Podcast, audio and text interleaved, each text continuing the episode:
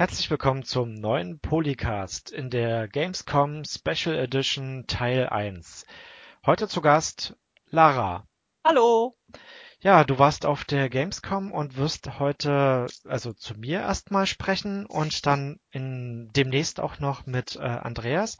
Aber ähm, ich interessiere mich eigentlich in erster Linie äh, dafür, was du eigentlich alles so erlebt hast. Äh, und wir wollen da gar nicht groß drum reden. Du warst etliche Tage dort, wahrscheinlich mhm. gefühlt bestimmt wie eine Woche. Ähm, ah, Nicht ab, nur gefühlt. genau, du bist auch um zwei Wochen gealtert. Ah, mindestens. Ja. Ähm, und äh, ja, wie war jetzt erstmal so dein Insgesamteindruck von der äh, Gamescom? Erzähl doch mal ein bisschen. Oh Mann, es war, es war echt, es war überwältigend um es mal so auszudrücken. Es war für mich anders als letztes Jahr, muss ich ganz ehrlich sagen. Letztes Jahr äh, bin ich eigentlich au außer was die Termine so angeht, ja viel auch in dem Junior-Bereich rumgelaufen, habe Fotos viele gemacht, Cosplayer und so. Ähm, dieses Jahr habe ich abseits der Termine wahnsinnig viel mit Leuten äh, mich getroffen, also auch privat Leute, die mich auf Twitter irgendwie angeschrieben haben, die halt auch dorthin kommen und sich unbedingt mit mir treffen wollen. Und da gab es ganz viele Sachen und es war wirklich, wirklich, wirklich schön, mit so vielen Leuten einfach mal ins Gespräch zu kommen und wenn es halt nur mal eine halbe Stunde schnacken war, was hast du gesehen, äh, was, wie fandst du es und so, ähm, das war für mich auch echt so ein bisschen das Highlight, das eigentliche Highlight waren dieses Jahr die Menschen ähm, und nicht die Spiele. So blöd's klingt. Nö, eigentlich überhaupt nicht. Also ich kann das absolut verstehen. Ähm, Gerade äh, weil es ja auch manchmal ein bisschen schade ist, man kennt die Leute über die sozialen Netzwerke, aber man sieht sich normalerweise auch nicht, ne? gerade mhm. wenn man in einer anderen Stadt wohnt. Mhm. Da ist ja die Gamescom gerade perfekt dazu geeignet, um sich mal zu treffen. Also ja, ja, ja. auf jeden Fall. Also ich habe auch nicht alle getroffen, die ich gerne getroffen hätte. Bei manchen hat es einfach nicht geklappt, bei manchen äh, äh, hat man sich irgendwie verpeilt, ist aneinander vorbeigelaufen. Ähm, und äh, ja, dadurch, dass man, da, dass, dass ich von Mittwoch bis Freitag eigentlich fast durchgängig auch Termine hatte, ähm, war es auch nicht ganz so einfach. Also man konnte sich dann vielleicht so abends ab fünfmal treffen oder dann vielleicht noch am Samstag, aber ganz ehrlich, Entschuldigung, Samstag war ich so durch, ich war so im Arsch, weil äh, ich war dieses Jahr, was ich letztes Jahr nämlich auch nicht hatte, jeden Abend ähm, irgendwie bis nachts um drei irgendwo unterwegs. Ähm, also und ich, nee. ja, es ist, es ist in deinem ja, Alter. Ja, genau. Ich bin ja auch überhaupt nicht der typische Partymensch. Ich, ich bin keine Feierbiene, wirklich nicht. Ich tanze auf keinen Tischen, ich äh, äh weiß ich nicht, besauf mich nicht. Aber es hat sich irgendwie so ergeben. Also ja, ähm, ähm, ähm, zufällig. Ja, am ersten Abend war ich halt auf dieser Mad Max Party, die war schon äh, ziemlich krass. Äh, da hatten halt die die äh, Leute von dem Spiel, die Entwickler zu einer großen Party eingeladen. Da gab's Essen und Trinken, so viel man wollte, und die haben in so einem Odonien heißt diese Location. Das ist eigentlich, glaube ich, so eine Art Techno äh, äh, Sache Schuppen? Das, ja, äh, es ist halt kein Schuppen, weil es nämlich ein ehemaliger Schrottplatz ist, glaube ich, oh, den besser. die zu einer Party-Location umgebaut haben. Bietet sich natürlich für äh, sowas wie Techno gut an und da haben die halt irgendwelche Flammenwerfer hin und haben auch noch ein, zwei extra aufgebaut. Da war zum Beispiel so eine Mario Feuerblume aus, aus, aus Stahl und Blech. Und das war echt äh, beeindruckend. Und die hatten dann noch so ein paar Actor-Leute, ähm, ähm, also Schauspieler, äh, die sich dann im, im Mad Max-Flug angezogen haben. Die haben dann Feuerschlucken gemacht oder sind rumgelaufen und haben irgendwie Motoren geheult und sie hatten Autos da stehen und haben gepost. Und ähm, das war schon ziemlich beeindruckend, super. Und da bin ich schon irgendwie erst, wie auch immer, war es plötzlich drei Uhr nachts und am nächsten Morgen um sieben musste ich wieder aufstehen. Das war schon, äh, das war schon hart. Und dann bin ich am, am Donnerstag noch spontan auf dem Blogger-Treffen das war auch super. Da habe ich auch ganz viele Leute getroffen, die man halt sonst nur aus dem Internet kennt. ähm, das war super. Und da bin ich aber auch erst irgendwann zwei, drei äh, zu Hause gewesen. Freitag war ich dann ähm, auch über, über, über Zufall und Umwege auf äh, der Hitbox Party. Hitbox ist ja so ein Streaming-Dienst mhm. wie Twitch.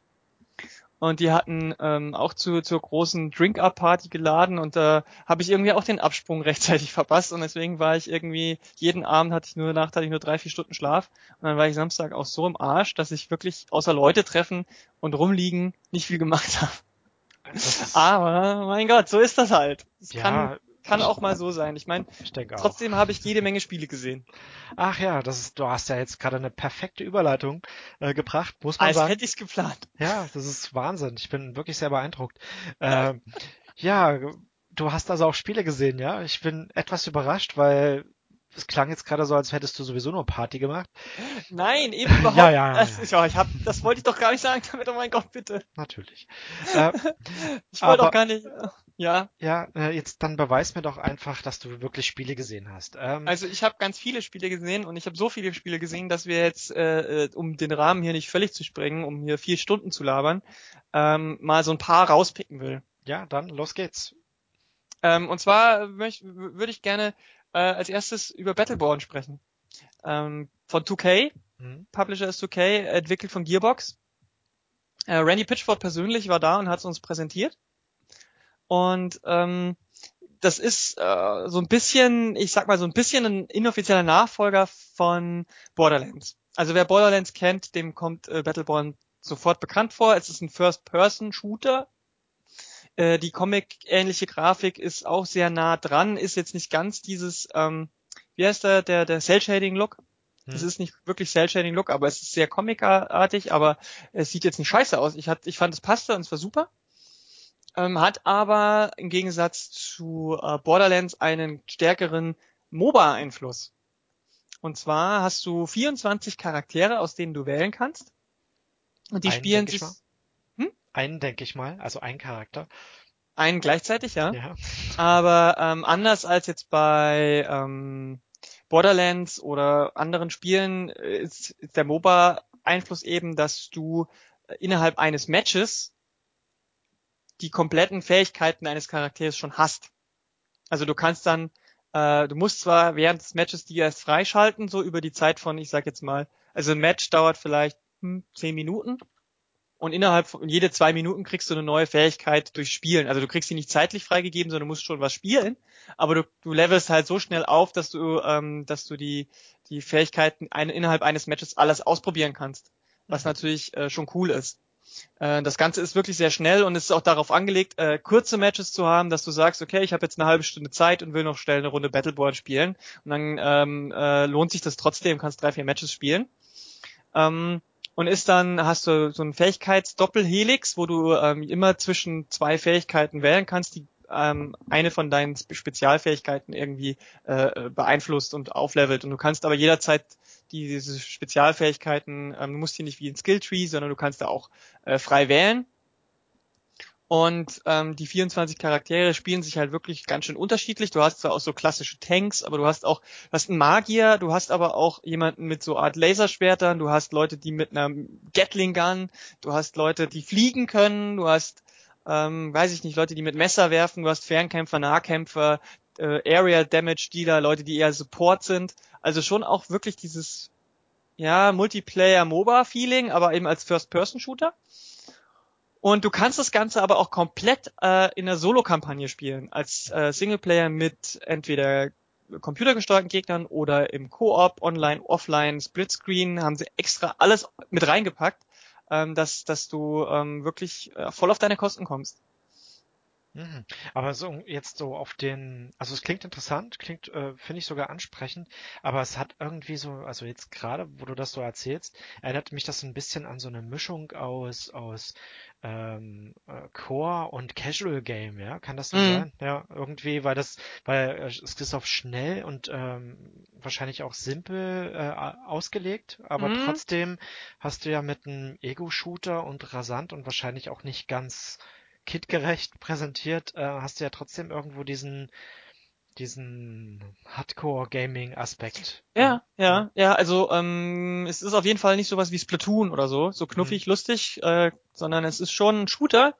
Ähm, wir haben jetzt halt nur so eine Mission gespielt, nicht gegeneinander, deswegen ähm, weiß ich jetzt nicht, wie, wie schwierig da die Herausforderung für Hardcore-Zocker ist. Ich bin ja, ich spiele zwar gern mal Shooter, aber ich bin ja nicht gut. Hm, das ist ja das Problem.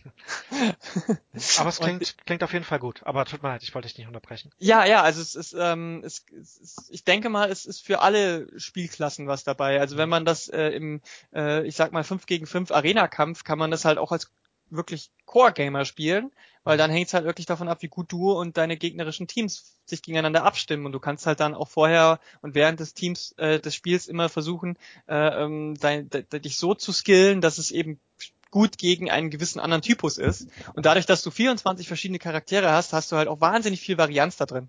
Hm. Und man kann wahrscheinlich als DLC kann man noch weitere Charaktere raushauen.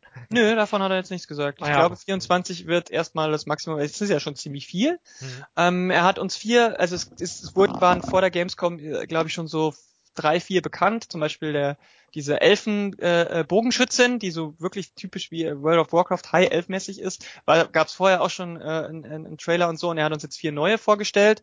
Ähm, die will ich jetzt nicht alle einzeln vorstellen, aber die waren ganz anders. Also es gab äh, es gab so eine so eine ähm, ähm, Rogue Captain, also die so wie, wie so eine so eine Space Schurkin ist mit mit, mit, mit einer Pistole und und die hat äh, Laserwaffen, kann kann entweder Damage Dealer oder Support sein. Äh, dann gab's ähm, so eine so eine Figur, die ähnlich wie in BioShock äh, in der linken Hand so eher ja ich sag jetzt mal psychonische Kräfte hatte, in der rechten dann eine Waffe. Es gab die ganz klassische Priesterin, die dann äh, per Zauberstab äh, angreift und irgendwelche ja, wie heißt es, Meteoriten runtermacht, haut und dann ewig viel äh, Area Damage macht.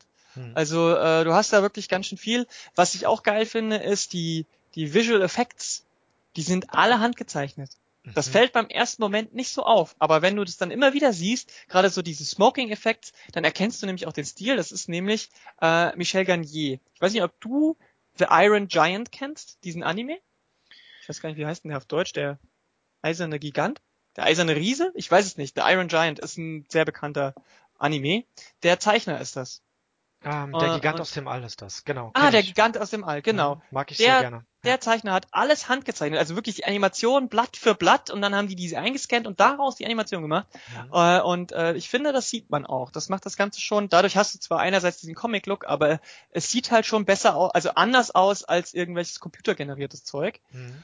Ähm, und äh, deswegen äh, ist es auch nochmal extra ansprechend. Äh, Viele sagen natürlich, ja, und äh, es ist sehr ähnlich wie Overwatch von Blizzard.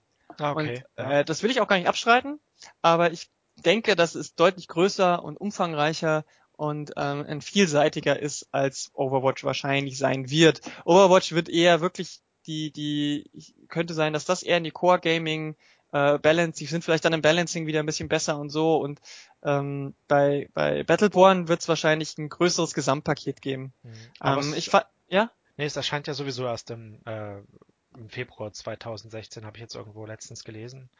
Welche, was jetzt Battleborn oder äh, Battleborn? Battleborn. ne? Ja, ja, kommt äh, aber äh, für alle Konsolen, also PS4, Xbox und PC. Mhm. Also kann man auch als PC-Spiel spielen und Mhm. Konsole. Ähm, ob's Cross-Plattform mö- möglich wird's wahrscheinlich nicht sein, hat er aber noch nicht sicher sagen können. Aber Was ganz, nicht. was, was ganz nett war, war, dass, dass wir uns noch so ein bisschen einen Einblick hinter die Kulissen der Programmierung, also äh, ähm, wie, wie das Spiel gemacht wird, gezeigt haben, in so einer Art Testing Ground, wo die dann alle Waffen und alle Fähigkeiten und, und so weiter in so einer äh, freien, äh, extra äh, dafür angelegten Map gezeigt haben. Das war ganz schön mal zu sehen, wie, wie machen die das eigentlich, wenn die eine Waffe bauen, wie testen die die aus, da, wo, wie sieht, wie funktioniert das? Das war mal schön, da, dass sie sich die Zeit genommen haben, uns das noch zu zeigen. Ähm, dadurch hat diese ganze Präsentation auch irgendwie was Persönlicheres gekriegt. Also die haben uns nicht nur einen Trailer gezeigt und dann fünf Minuten Gameplay, sondern schon wirklich viel. Und wir durften es dann auch noch anspielen. Aber wie gesagt, nur eine, ich nenne es jetzt mal, äh, nur eine Story-Mode-Kampagne, also nicht gegeneinander. Aber es hat unglaublich Spaß gemacht. Wirklich. Also ich bin ja, ich bin ja mit Borderlands nicht so warm geworden, weil mir das viel zu viel äh, gelootet, also da was, das war mir zu viel mit den einzelnen Waffen äh, und ich hatte nie jemanden, mit dem ich das zusammenspielen konnte, deswegen ähm, war ich da jetzt nicht so freakig drauf, aber das äh, fand ich echt gut. Okay, also mich, mich spricht das jetzt kurioserweise auch an, ähm, aber das liegt, glaube ich, in erster Linie daran, dass, äh, dass es eben auf schneller, äh, kurz, durchaus auch kurze Action ausgelegt ist, was, Mhm. was äh, für mich dann eben die Sache irgendwie ganz praktisch macht, so am Abend nochmal schnell Genau. ein Spielchen wagen oder so, äh, ohne jetzt irgendwas Komplexes spielen zu müssen, finde ich eigentlich, finde ich ganz cool. Also ähm, ich könnte mir vorstellen, dass das vielleicht sogar äh, schon etwas ältere Leute aufgrund genau dieser Sache anspricht. Aber Vielleicht. Ja, wir Also- wollen ja, wir wollen ja aber trotz alledem nicht nur über Battleborn reden. Nee, weil, nee, ja, nee, aber wenn du da Bock drauf hast, vielleicht können wir ja mal zusammen spielen. Wir Ja. haben ja auch beide dieselbe Konsole. Ja. Vielleicht äh, ergibt sich da ja mal Co-op-Action, vielleicht können wir das dann auch gleich streamen. Hm. Also Äh, sehr gerne. Jetzt gut. erzähl mal weiter. Genau. Ja, das, das ähm, viel das- zu das- viel 2K, das geht gar nicht. Das geht ja gar nicht. äh, Nachher noch Ja. Mafia? Hä? Nee, ähm, ja, erzähl weiter. das nächste Spiel war ein bisschen eine kleine Überraschung für mich. Mhm. Ähm, und zwar heißt es Sword Coast Legends, Mhm. also Schwertküstenlegenden. Aha. Ähm, ist, ein, ist ein offizielles Dungeons and Dragons Lizenzspiel. Und ähm, das Coole an diesem Spiel ist, also es ist, äh, hat eine ISO-Ansicht, erinnert sehr stark an sowas wie Diablo. Ähm, ist eine so ein so Vierer-Partyspiel, auch da kannst du alleine oder mit anderen spielen. Ähm, und das ganz Special Feature ist, dass es dieses Rollenspiel, diesen, diesen klassischen Rollenspiel äh, ähm, äh, herangehen, äh, diese ganze äh, Herangehensweise wirklich mehr oder weniger eins zu eins übernommen hat aus dem Pen and Paper Genre. Das heißt, du hast einen Dungeon Master. Als Dungeon Master baust du ähm, nicht nur den Dungeon, sondern die komplette Story. Du kannst äh, in einem Editor Quests basteln mit NPCs, mit Textboxen, die du vertonen kannst, mit äh, äh, Aktion-Reaktion-Sachen. Also wenn du da hinkommst äh, und dich so und so entscheidest, dann passiert das. Wenn du so und so entscheidest, passiert das. Du kannst Triggerfelder basteln, wo du sagst, wenn du die, auf die Leiche klickst, dann spawnen so und so viele Gegner. Ähm, diese, diese Quest führt dich da und dahin, dann kriegst du diesen Gegenstand. Ähm, der hat dann vor, hat dann äh, in der Präsentation live quasi so eine Questreihe gebaut ähm, was wirklich super einfach aussieht auch und ähm, relativ leicht einfach zu handeln ist mit so Men- Dropdown-Menüs. Da war gab es auch sehr sehr sehr viele ähm, Varianten Variablen. Ähm, die werden auch grundsätzlich alle äh, äh, verfügbar sein. Also auch da gibt's jetzt nichts zum Zukaufen oder oder äh, Download Payable Content oder sowas. Da wird's bestimmt irgendwas mal geben, aber grundsätzlich kannst du erstmal alles basteln. Mhm. Und dann hat er noch einen Dungeon gebastelt und dann durften wir den spielen.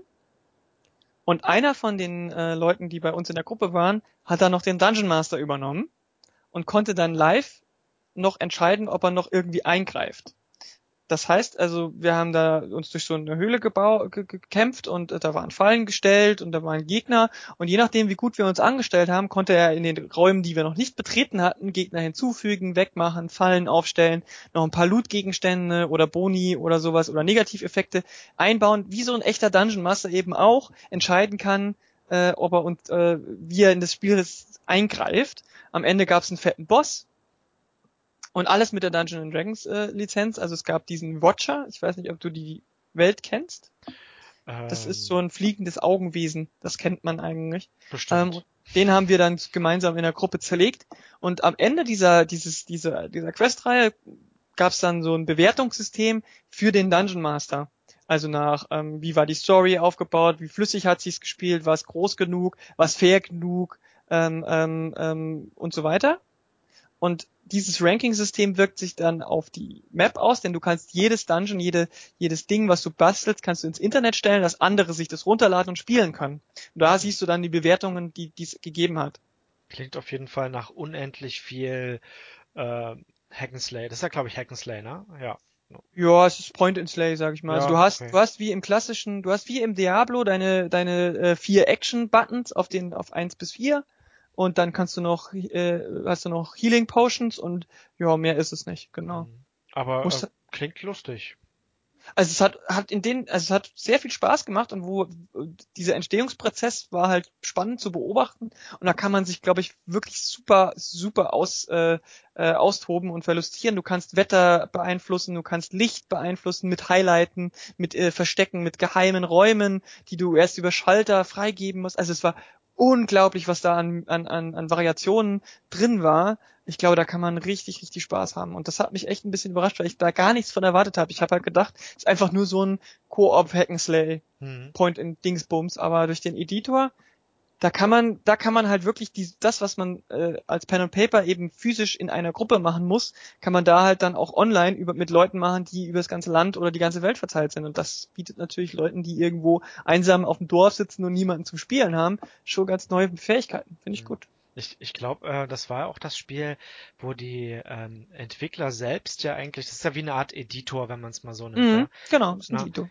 Na, und wo die, die Entwickler nutzen ja selber ihren äh, Editor, um äh, die, die Solo-Kampagne zu basteln, ja. Also das heißt, Genau. wenn die, wenn, wenn dich die Solo-Kampagne schon überzeugt, dann muss das Spiel, also als ja, ich gehe mal jetzt davon aus, dann muss das Spiel eigentlich äh, super sein. Ne? Mhm. Weil, weil du ja auch die, die, also die Macht hast, äh, alles zu verändern und zu bauen. Also ich jedenfalls ähm, klingt, äh, finde das auch sehr interessant. Ähm, Ja, es ist, er setzt natürlich mal voraus, dass es genügend Leute gibt, die dann auch gewillt sind, ähm, was zu basteln, damit du dann irgendwo auch. Spiele-Nachschub hast. Ja, also das, aber da mache ich mir bei, bei solchen, bei dem Genre mache ich mir da auch überhaupt keine Sorgen. nee, also das glaube ich auch. Ne? Das ist ja auch, ähm, ich glaube, in, in bestimmten Genres äh, hast du so eine kreative Community, und das, Mhm. da, da kommt dann eigentlich, glaube ich, eine Menge gutes Zeug raus. Also, und ich glaube, das Spiel kommt auch bald raus, ne? War das nicht irgendwie? Äh, ich weiß nicht, habe ich mir ein Release-Date eigentlich, ich glaube, ich habe mir kein Release-Date aufgeschrieben.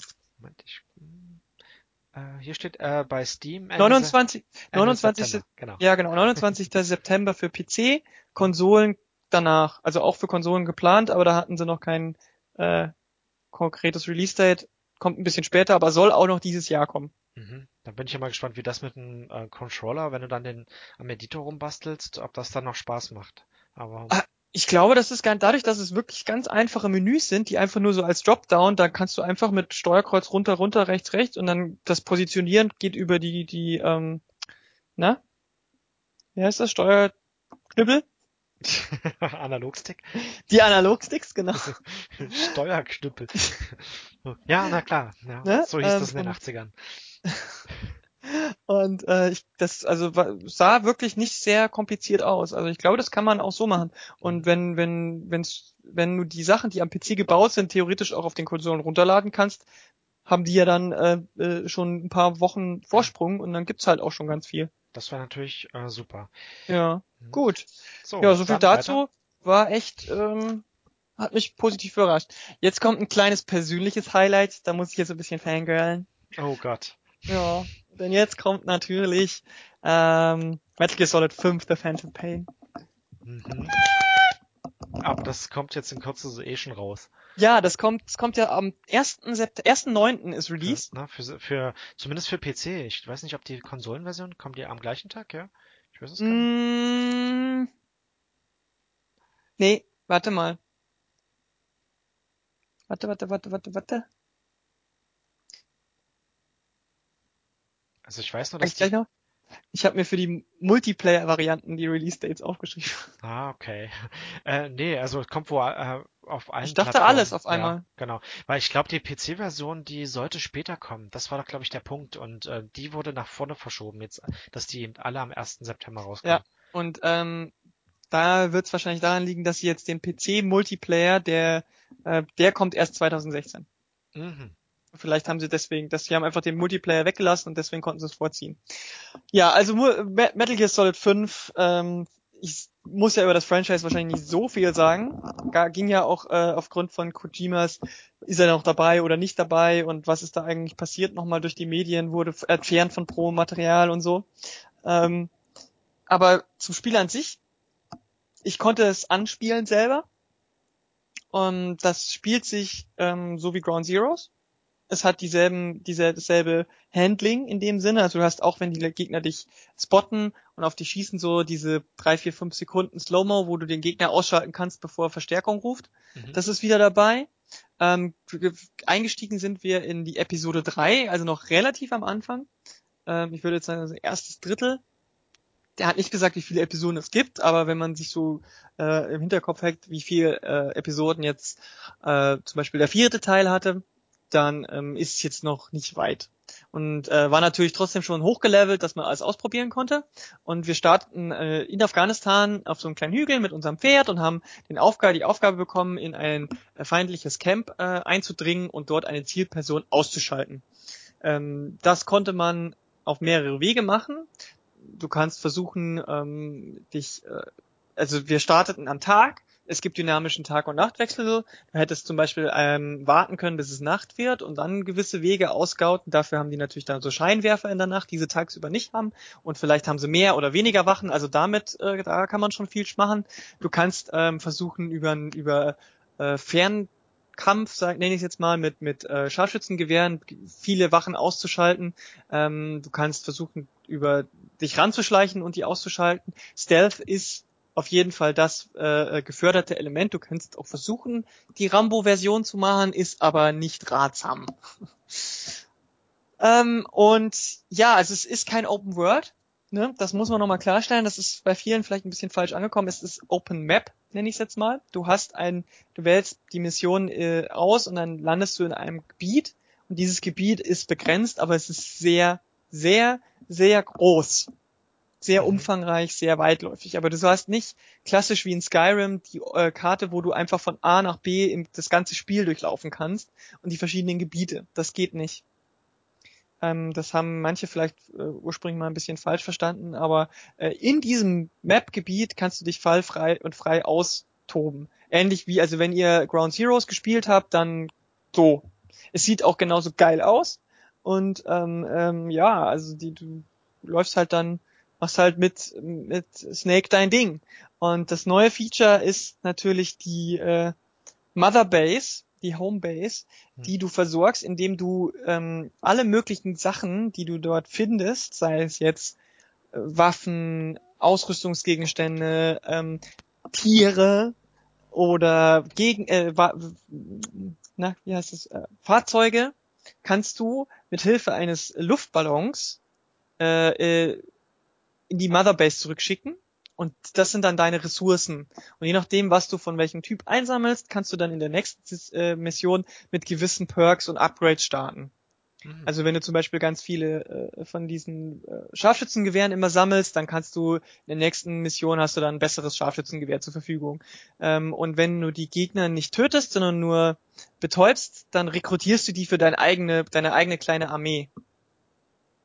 Und ähm, was die Tiere genau bringen, ehrlich gesagt weiß ich nicht, aber es ist einfach witzig, eine Ziege zu betäuben und dann an so einen Ballon zu hängen. Das ist bestialisch. also es ist ähm, super witzig.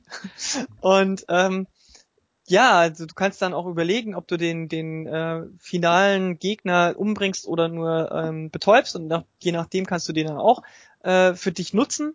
Und diese Motherbase ist dann für dich zum Upgraden da. Und das zweite ähm, ist dann der erste von zwei Online-Modi, nämlich die Forward Operation Base. Mhm. Das ist eine kleinere Basis, die du auch upgraden und äh, äh, be benutzen kannst und die ist online.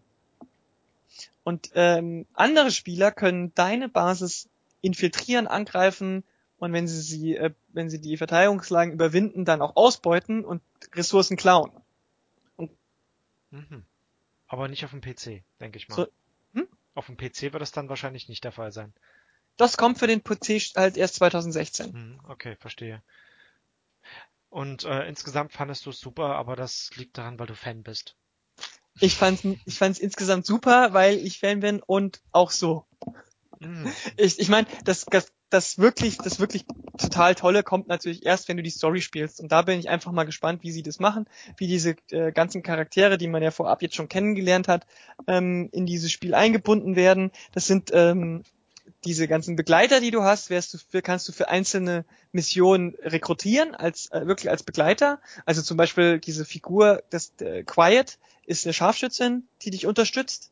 Ähm, dann gibt's natürlich den Miller, den Cassidy Miller, der dich wahrscheinlich auf andere Weise über unterstützt.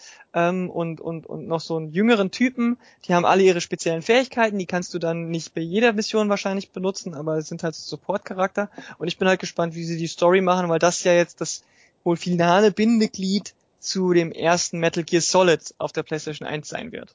Mhm. Also es spielt ja, Ground Zeroes spielt ja nach ähm, Peace Walker, und jetzt spielt es quasi direkt im Anschluss an Ground Zeroes. Ground Zeroes war ja, endete ja mit so einer Vollkatastrophe, wo deine komplette Basis äh, ähm, ähm, ähm, angegriffen wurde und, und, und zerstört wurde und du bist gerade noch so äh, ab, davon gekommen mit, mit deinem äh, äh, mit deinem kaputten, abgerissenen Arm, wo du jetzt so einen Biomech-Arm hast. Damit wird es ja wahrscheinlich einsteigen mit dieser Episode. Und äh, daran wird sich das entscheiden, wie gut das Spiel nun wirklich wird. Aber ich mache mir da überhaupt keine Sorgen. Also technisch und grafisch und spielerisch ist es jetzt schon Bombe. Punkt. Okay, super. Klingt, klingt äh, interessant irgendwie. Ich habe witzigerweise gerade erst mit dieser, mit diesem kurzen Spiel angefangen, was jetzt irgendwie davor veröffentlicht wurde. Wie hieß es? Ähm, Ground Zero. Ja, genau, genau. Da, ähm, aber sonst kann ich dazu. Angefangen heißt, was äh, hast du? Ich habe erst fünf Minuten gespielt. Ich habe es letztens erst vor ein paar Tagen, habe ich es mal kurz gestartet, aber hatte noch nicht so richtig Zeit da reinzuschauen. Ähm, sah aber schon mal gut aus. Aber ähm, gehen wir gleich mal weiter. Äh, das wär, Ja. was, was hast du denn noch? Äh, Also jetzt komme ich zu der einzig wahren, wirklichen großen ähm, Ankündigung, die es ja auf der Gamescom nach der E3 noch gab. Und das ist Mafia 3. Mhm. Da waren ja doch einige überrascht, als da in der Woche vor der Gamescom schon verlautbart wurde, es kommt ein neues. Ja, und ich war auch dann- ein bisschen überrascht. Ja, also hat ja auch niemand wirklich mit gerechnet. Ja. Ähm, und ja, ich war dann ähm, mehr oder weniger neutral. Ich habe nur den ersten Teil wirklich gespielt, den zweiten nur mal angespielt, nie durchgespielt. Und war jetzt völlig unvoreingenommen und bin da ganz äh, objektiv reingekommen.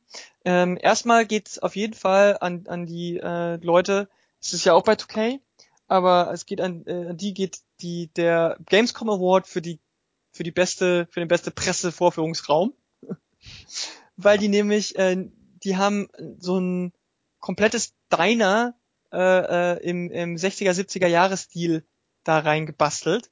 Mit mit mit so Ledersesseln und Couches mit so einer gefühlt also nachgeimitierten Bar mit einer kleinen Jukebox und blinkendem Licht und so weiter und und ähm, also es war es war wirklich sehr aufwendig und du hast sofort gemerkt, die haben hier was Großes vor.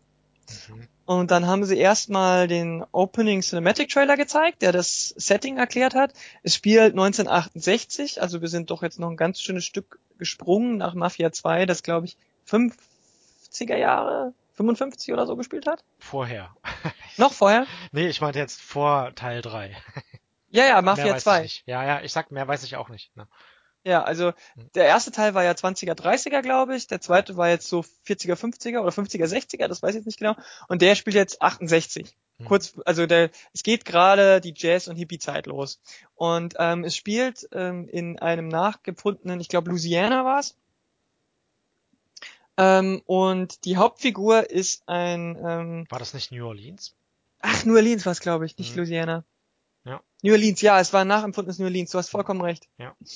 Ähm, äh, und äh, der Haupt, die Hauptfigur ist ein Vi- Vietnam-Veteran, äh, ein People of, äh, ein, ein- ein People of Color, ein, ein Mann, ähm, der zurückkommt aus dem Krieg und äh, der halt, der ist ein Waisenkind, hat keine Familie und kommt zurück aus dem Vietnamkrieg. Er hat da natürlich ein ordentliches Trauma mitgenommen und wird vom Black Mob äh, in dieser Stadt aufgenommen und äh, so ein bisschen aufge, aufgefangen und ähm, dann kommt die italienische Mafia und will die Konkurrenz auslö- ausmerzen und bringt alle um, bis auf ihn, der irgendwie schwer verletzt zurück äh, überleben kann, was die aber nicht mitbekommen und startet dann seinen Rachefeldzug und ähm, hat da einen der der italienischen Mafia ja Männer nicht den Oberboss, aber so einen Mittelsmann ähm, ge gefangen genommen und fährt mit denen raus vor in die Sümpfe und ähm, äh, macht und erzählt dann halt so ein bisschen und ähm,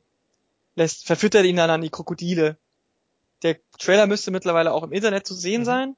Ähm, und da werden dann nochmal ganz kurz seine drei Lieutenants vorgestellt. Das ist so ein irischer Schlägertyp, das ist eine ähm, auch eine Afroamerikanerin und äh, ein, ein Italiener, der nicht mehr für die italienische Mafia arbeitet, der glaube ich schon Scharfschütze ist, wenn ich mich nicht irre. Die drei Lieutenants haben unterschiedliche Fähigkeiten, die du später einsetzen kannst. Ähm, das sage ich dann gleich noch, denn nach dem Trailer gab es eine äh, Gameplay-Präsentation. Die wirkte so ein bisschen, hat mich das ähm, äh, an, an, an die äh, GTA und Watch äh, Dogs Präsentationen von, von, von früher erinnert, also als die das erste Mal gezeigt wurden, weil du, du siehst halt, wie er in der Stadt startet und dann so einen Weg entlang geht und ähm, viel passiert, Autos fahren, Menschen stehen auf der Straße, rauchen, es kommt äh, Musik aus dem Jazzclub, du siehst eine Verhaftung von weißen äh, Polizisten, die halt rassistisch irgendwie sich gegenüber irgendwelchen ähm, äh, Menschen äh, verhalten und ähm, du könntest da eingreifen, macht er aber nicht, weil er hat halt eine, Aufgabe, die da, da braucht er keine Polizei, Polizeiprobleme und soll halt da erstmal Informationen beschaffen und geht dazu in das französische Viertel, ähm, um dort in so einer Drogenumschlagszene erstmal äh, so ein Drogendealer ähm, ähm, sich zu schnappen, den dann auszupressen in einem Verhör um Informationen zu bekommen über ein italienisches äh, äh Drogenlager, äh, so eine Höhle, Crackhöhle oder was auch immer. Die die betritt er dann, da gibt's auch mehrere Möglichkeiten jeweils, kannst du immer wählen, entweder du gehst durch die Vordertür, ganz blazing, Rambo-mäßig, du versuchst irgendwie einen Hintereingang zu finden, oder du gehst übers Kanalisationssystem über die, über, in so eine Art mit den Booten oder so. Und je nachdem, wie du vorgehst, hast du natürlich verschiedene Reaktionen und, und Überraschungseffekte. Und dann kämpfst du dich so ein bisschen durch und äh, am Ende, wenn du dann den Oberboss erledigt hast, kannst du auch überlegen, ob du ihn, glaube ich, umbringst oder nicht. Dann hast du die Möglichkeit, diese eroberte Basis einem deiner drei Lieutenants zuzuweisen und je nachdem, wem du es zuweist, hast du dann neue Perks oder Spezialfähigkeiten. Also der eine, äh, wenn du von der Polizei verfolgt wirst, hast, du eine Möglichkeit, der eine kann die Polizei schmieren, damit sie dich nicht mehr verfolgt, die andere kann dann so eine Ablenkung kreieren und äh, der dritte hat noch irgendwie, der macht dann Attentat oder so. Keine Ahnung. Also du hast dann, je nachdem, wem du als Lieutenant diese Sache überlässt, kriegst du neue Spezialfähigkeiten oder die Spezialfähigkeiten, die du hast, werden dann ähm, ausgebaut. Ähm, dann gab es noch direkt, äh, du warst noch keine zehn Minuten aus dieser eroberten Höhle raus, gab es eine eine, eine Racheaktion der italienischen Mafia, wo du dann verfolgt wurdest von ganz vielen Gangstern in Auto, Autos. Ähm, äh, damit hat es dann auch geendet. Und äh, was halt super ist, ist der, der, der Soundtrack, die haben echt jeden Smash-Hit der 60er, 70er rausgehauen. Also ähm, äh, von den Stones mit dem äh, äh, äh Four Horsemen, du hast, äh, du hast irgendwie Dylan, du hast alle, alle diese Smash-Hits, House of the Rising Sun, war alles immer genau zum richtigen Zeitpunkt, äh, ging diese Musik los. Das hat das Ganze wirklich, dieses Setting ist wirklich erstens mal was ganz Neues, äh, was man vorher so noch nicht hatte und zweitens wirklich super in Szene gesetzt. Was mich echt wahnsinnig überrascht hat, ist, oder was heißt überrascht? Geschockt fast? Wie, ich weiß nicht genau, wie ich sagen, ich find's nicht schlecht, ich fand's nur, also nicht nur ich habe ein, zwei Mal geschluckt und äh, äh, äh, auf, äh, die Luft rausgelassen, denn es ist wirklich, wirklich, wirklich brutal. Also so Wirklich. richtig. Ja, also äh, ich meine GTA und Just Cause und äh, alle diese Action-Adventure-Spiele, Shooter-Spiele sind ja alle schon sehr brutal. Mhm. Aber, aber wie dieser Typ da durchgeht und sich auch durch die Massen metzelt, ist, das ist, eigentlich ist es schon, es ist, ich weiß nicht, ob so over the top ist, dass es äh, äh, schon wieder komisch wirkt. Also es ist, ich weiß nicht, kennst du Blaxploitation-Filme aus den 60er, 70er Jahren?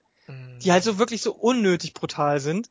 Also unnötig in dem Sinne, also unnötige Brutalität gibt's ja bei Spielen nicht, denn jede Brutalität hat ja seinen Nutzen in dem Sinne. Also es ist halt so überspitzt, dass man es nicht mehr ernst nehmen kann. Und ich weiß halt nicht, ob das in dem Fall, ja, muss ich, weiß ich nicht, ob das auf Dauer nicht ein bisschen hart, wirklich hart ist. Ich bin mir nicht sicher, ob die das durch die äh, FSK, USK kriegen. Also ich ich glaub's nicht, ähm, wenn, wenn ich das jetzt so höre. Äh, also ich kann dir mal so ein paar Beispiele geben. Hm. Der, der schleicht sich an einen Typ ran und bei anderen Spielen, ja, wird, wird ihm halt das Genick gebrochen oder schnell die Kehle durchgeschnitten, was ja an sich schon sehr brutal ist. Aber der macht das nicht. Der schneidet ihm nicht einfach die Kehle durch, sondern der sticht ihm von hinten dreimal in den Brustkorb, dann reißt er das Messer noch vom, bis runter in den Schritt und dann schmeißt er ihn noch irgendwo dagegen. Oder er, er, er, er schlägt einen mit dem Messer in den Bauch, ritzt ein Loch rein, nimmt die Shotgun und schießt dann in den Bauch rein. Wozu Sowas. Also es ist halt schon, ich weiß nicht warum, also es kann sein, das hängt halt ein bisschen davon ab, wenn die das jetzt in der Story so hindrehen, dass das eben seine, seine, ähm, sein Schaden ist, den er durch den Vietnamkrieg, weil du auch immer wieder so Flashbacks hattest, hm. ähm, äh, dann könnte man das irgendwie wieder rechtfertigen, sag ich mal. Naja, ich meine, das ist, äh, es klingt natürlich auch ein bisschen so, als wenn, als wenn das eine absichtliche Provokation ist. Ne? Mm, also du, mm. das ist ja so, wie sagt man, ja, Sensationsgier, äh, mm. weil wenn die schon das jetzt präsentieren, einem durchaus internationalen Pressepublikum, äh, dann wird darüber diskutiert und äh, darüber gesprochen und dann, äh, naja, wird wird im Prinzip dann Name Mafia 3 eben länger im, im Gedächtnis äh, bleiben. Ja, definitiv. Ja. Und äh, so gesehen könnte das dann eben auch einfach nur eine Masche sein und das Spiel selbst wird dann nicht so gewalttätig. Und wenn doch, dann ist es sowieso wiederum nichts für den für den deutschen Markt, ja. Also mhm. naja, aber ich ich muss mal ehrlich sagen, also das äh, ich bin kein so großer Freund von, unnö von solchen unnötigen Sachen, weil, mhm. äh, weil du stumpfst ja trotz alledem ab. Du spielst das ewig und das mag ja sein, dass das äh, aus dramaturgischer Sicht irgendwie angebracht ist, wenn ein Vietnamkriegsveteran ähm, eine Macke weg hat und äh, deswegen auch entsprechend reagiert. Aber wenn du eben drei Stunden spielst, wie du schon sagst, ne, du, du hast dann mit permanenter Gewalt zu tun und als, Mhm. aus Spielersicht äh, ist das zum einen erstmal eigentlich keine, kein wirklicher Mehrwert und zum anderen äh, nimmst du das ja dann irgendwann mal gar nicht mehr wahr. Und das ist ja eigentlich schon viel. Na gut, wäre wahrscheinlich ein, für einen anderen Podcast ein Thema. Äh, Ja, muss- aber das also muss ich ich bin gespannt. Ich bin einfach gespannt, äh, erstens, äh, ob es da noch eine irgendeine Reflexion innerhalb des Spieles auch für den Spieler gibt. Also dass irgend, also so wie es ja vielleicht bei Spec Ops The Line auch war, ne? Also da ging es ja auch darum, dass einem versucht wurde, bewusst zu machen, du hast, was hast du da gerade gemacht? Du hast da zigtausend Menschen umgebracht, weißt du? Mhm. Wenn sowas irgendwie ins Spiel integriert wird, dann ähm, ist es ja noch was anderes, als wenn es eben einfach nur passiert. Also ich, ich das kann ich Und mir ich kann mir- nicht vorstellen. Ich wollte gerade sagen, also ich ich rechne nicht damit, da, weil also ich glaube, es gab keine Anzeichen bisher ähm, und deswegen könnte es einfach echt sein, dass es zu brutal auf Dauer wird. Mhm. Ähm, Aber es wird sich erst zeigen. Ich glaube, das ist auch so ein Spiel für 2016 irgendwann. ja, ja, ja, das haben sie auch gesagt. 2016 ähm, ist da erster Release. Ähm, ist, obwohl das, was sie gezeigt haben, halt schon sehr weit war. Also die, der ist da in der Stadt dann auch sehr frei rumgefahren, als er geflüchtet ist. Mhm.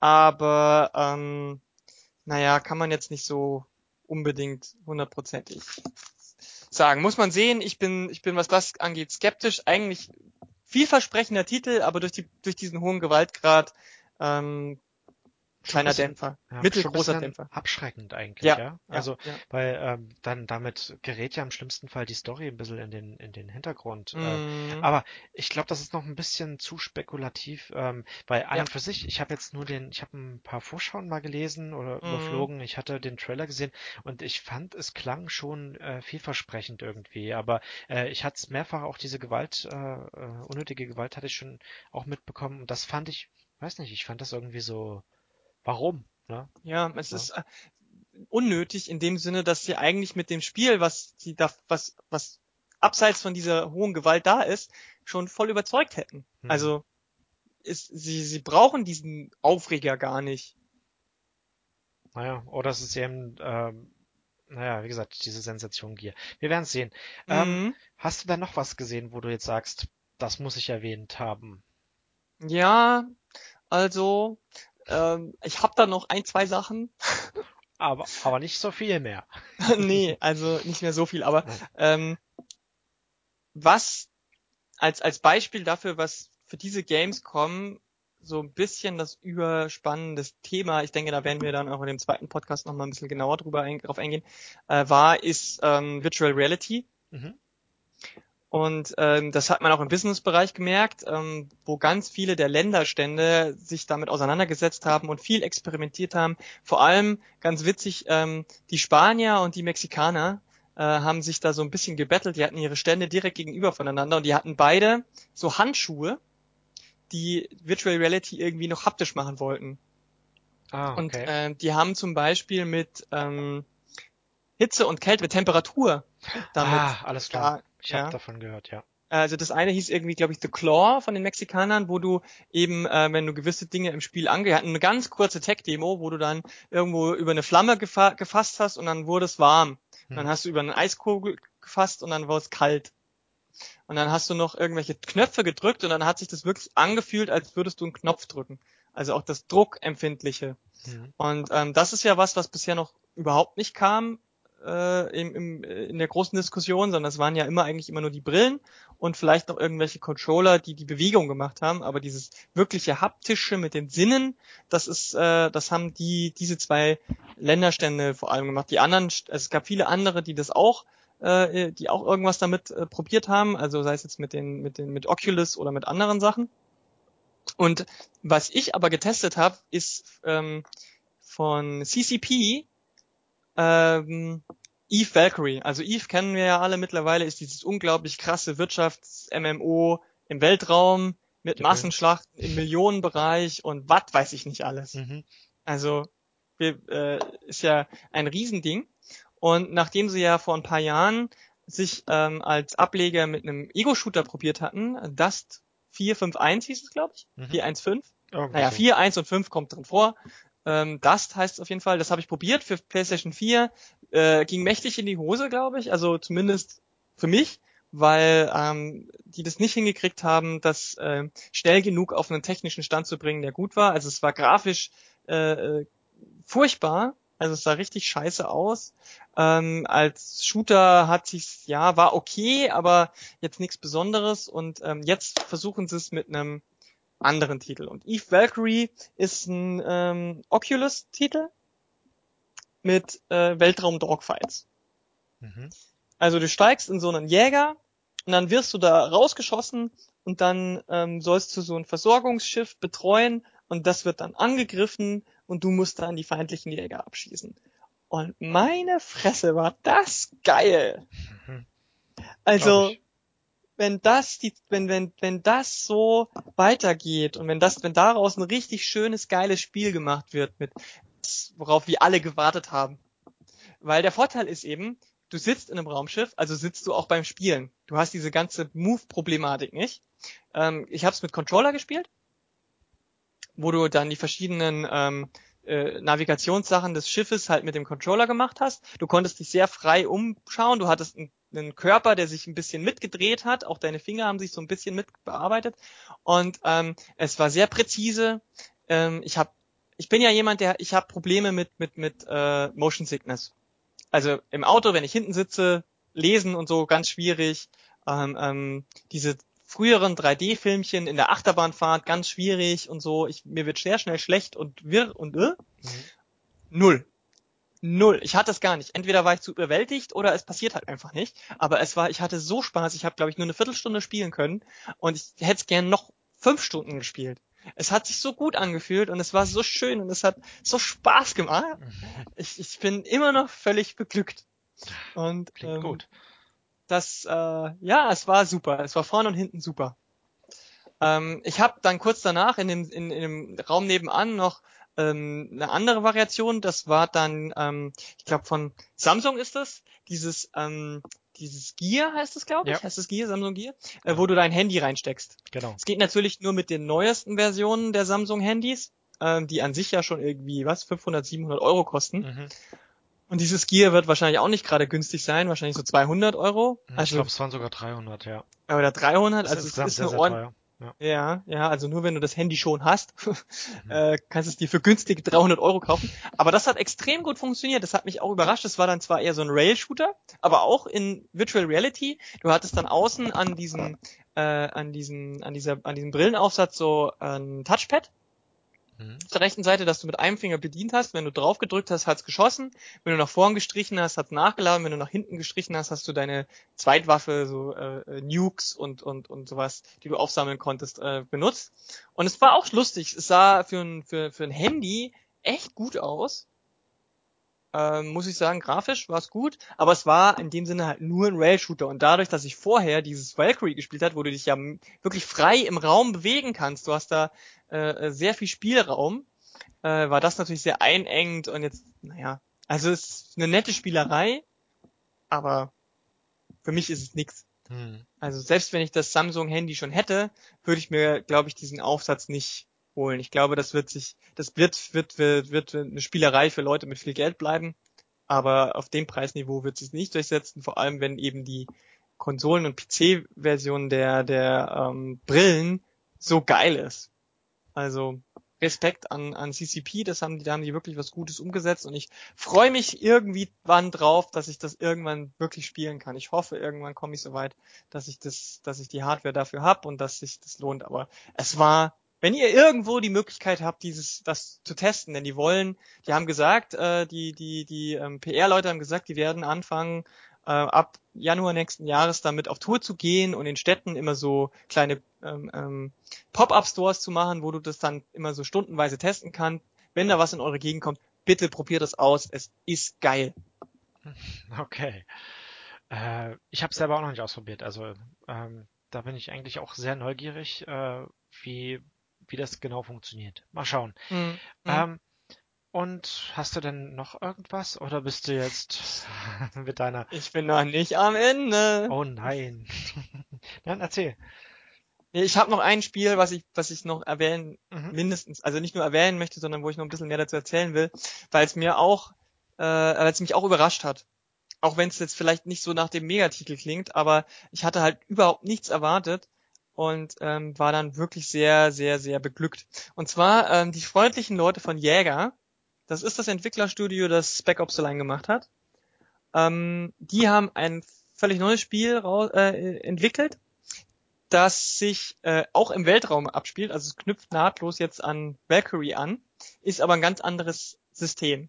Ähm, und zwar anders als jetzt diese riesen Weltraumschlachten, wie es jetzt bei äh, EVE Online ist, und anders als es bei irgendwelchen Dogfight-Simulationen ähm, ist, haben wir jetzt so dass die, dieses Zwischenstück von kleineren Arena-Schlachten, so fünf gegen fünf, bei denen du äh, aus verschiedenen Klassen wählen kannst, die alle so auch so ein bisschen wie jetzt, ich will jetzt nicht wieder MOBA, aber es, also du hast auch da verschiedene Rollen, du hast den riesen schweren Tanker, den den ähm, den Kreuzer, der ähm, unglaublich krasse Kanonenbatterien hat. Die großen Schiffe äh, haben sich zum, haben sie gesagt, da haben sie sich sehr stark an die an der an der an der an den Seefahrern äh, orientiert von früher, wo die dann so riesen Schiffe hatten mit mit äh, Batterien an Kanonen.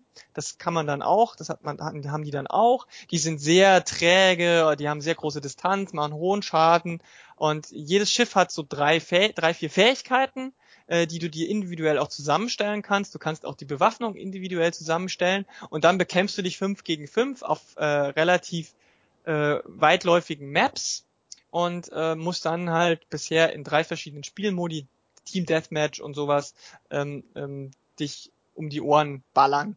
Du hast dann neben den großen Kreuzern so mittelgroße, die dann so, so, so ein All-Arounder sind, die sowohl ein bisschen Schaden, aber auch ein bisschen Verteidigung machen. Du hast die Support-Schiffe, die andere reparieren können. Und du hast so äh, Damage-Dealer, die eigentlich nur eine einzige Laserkanone sind oder Scharfschützengewehre im Weltraum auf Riesengröße.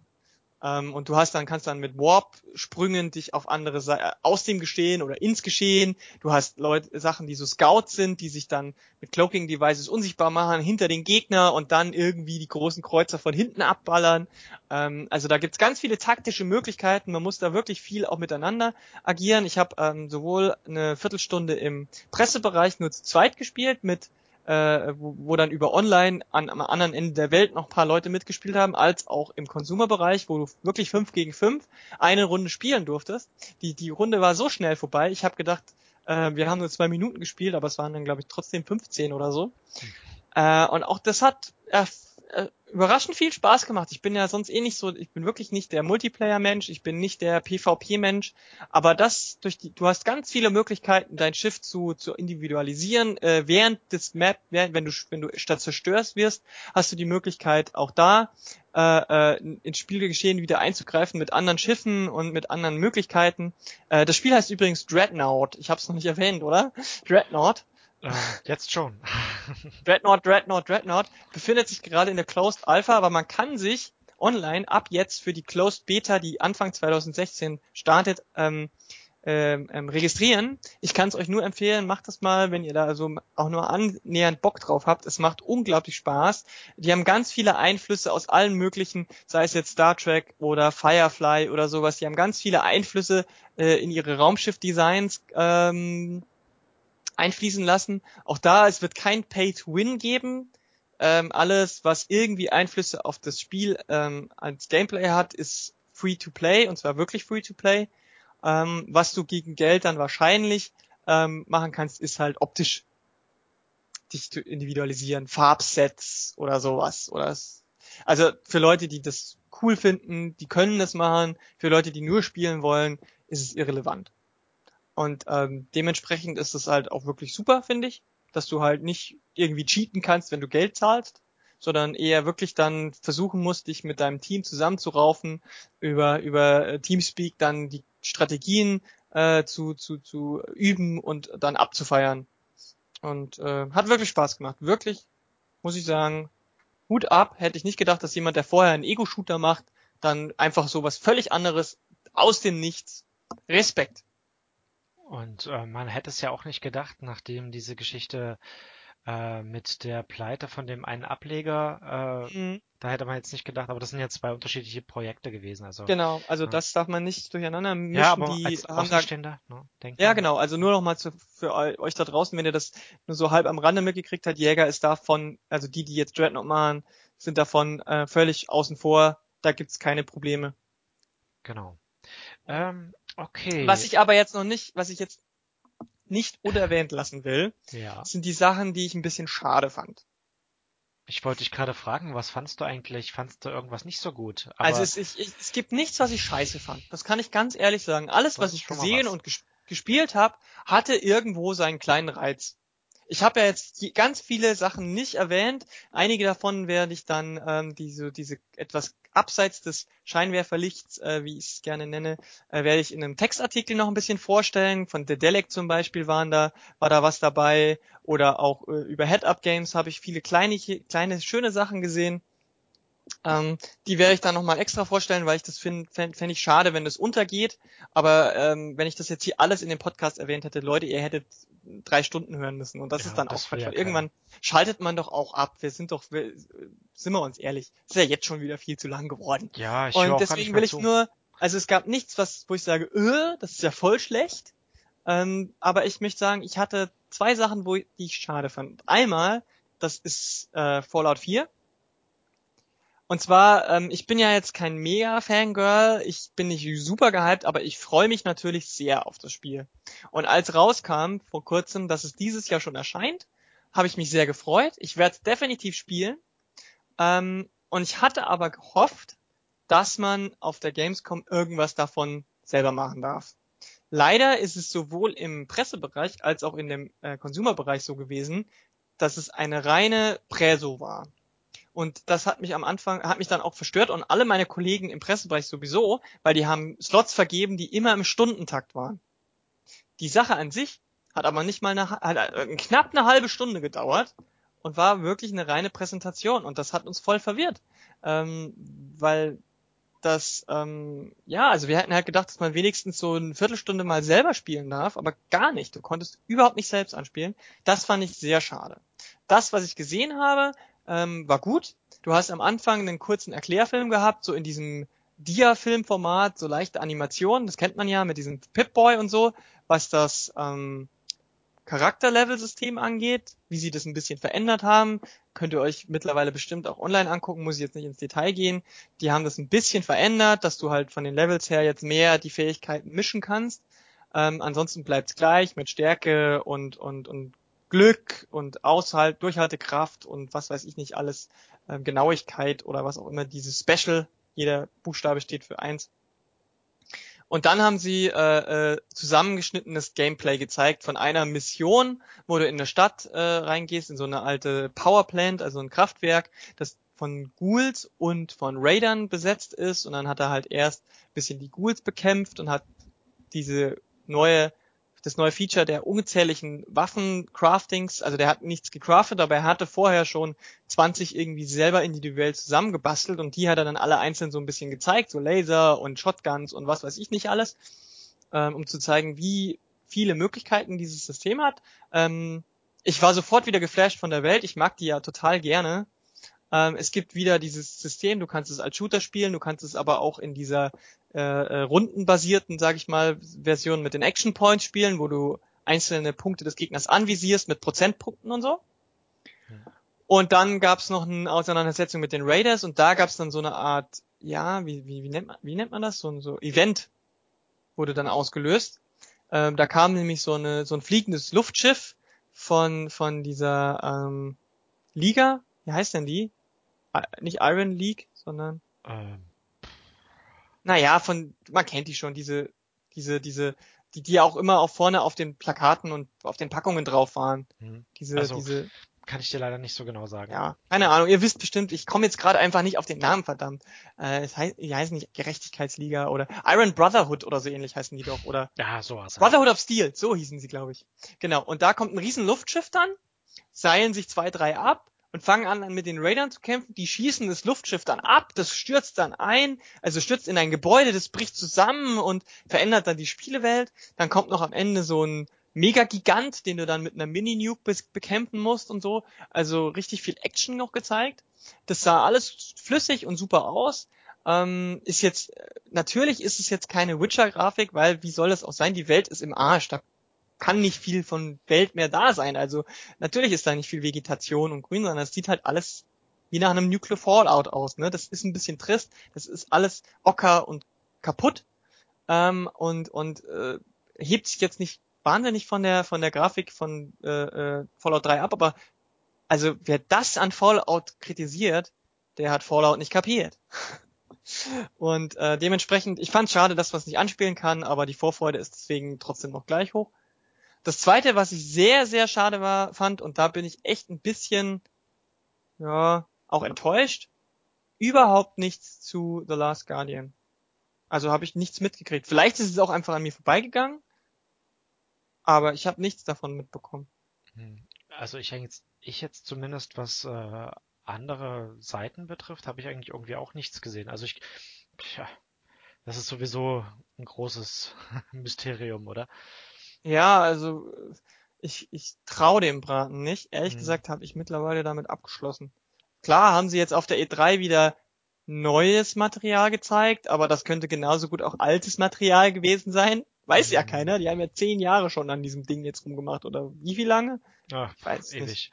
Ja. Aber ich, ja, ich würde auch irgendwie nicht damit rechnen, dann äh, ist man entweder positiv überrascht oder man kann sich dann immer noch sagen, ich habe es die ganze Zeit gewusst, dass es nichts wird, ja. Also, mm. na, aber man sollte, glaube ich, keine Erwartungen haben. Also denke ich zumindest. Aber ähm, um mal jetzt ein Ende zu finden, du hast jetzt ein bisschen was schade gefunden, hast aber auch jetzt sechs Spiele gehabt, die du, die du eigentlich richtig gut fandest. Äh, insgesamt würdest du jetzt schon sagen, Gamescom, coole Sache, hat sich gelohnt insgesamt so?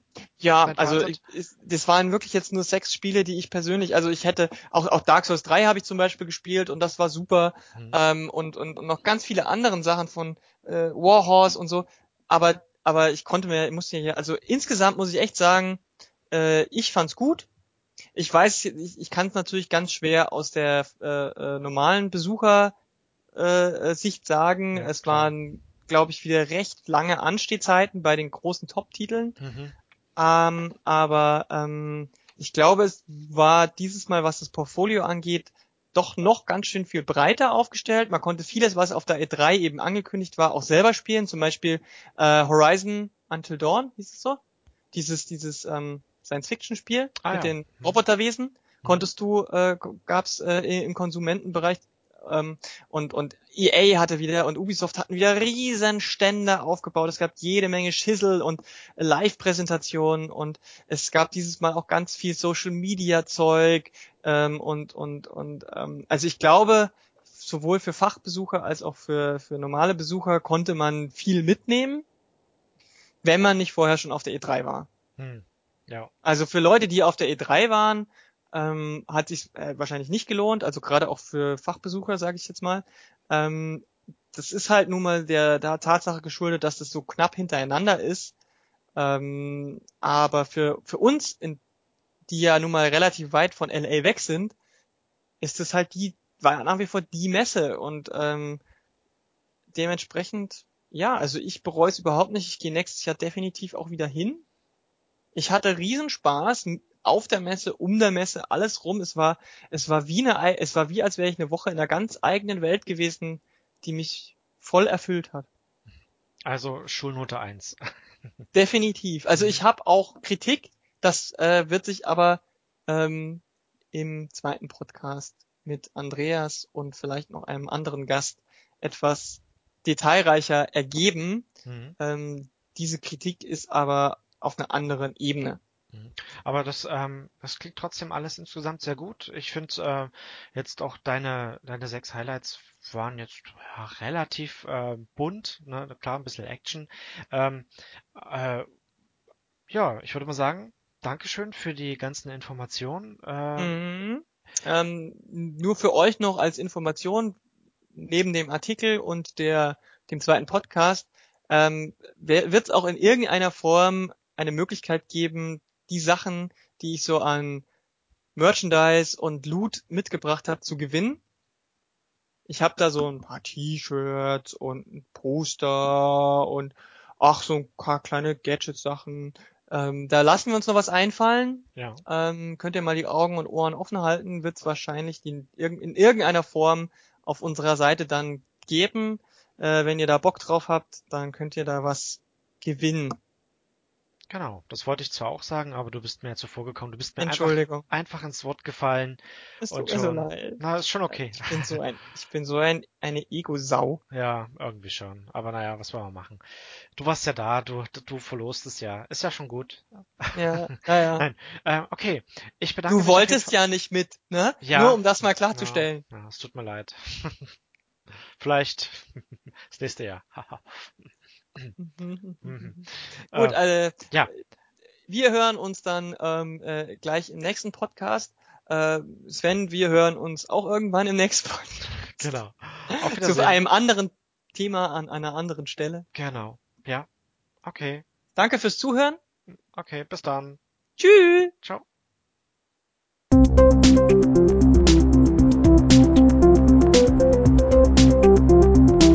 Follow your caps.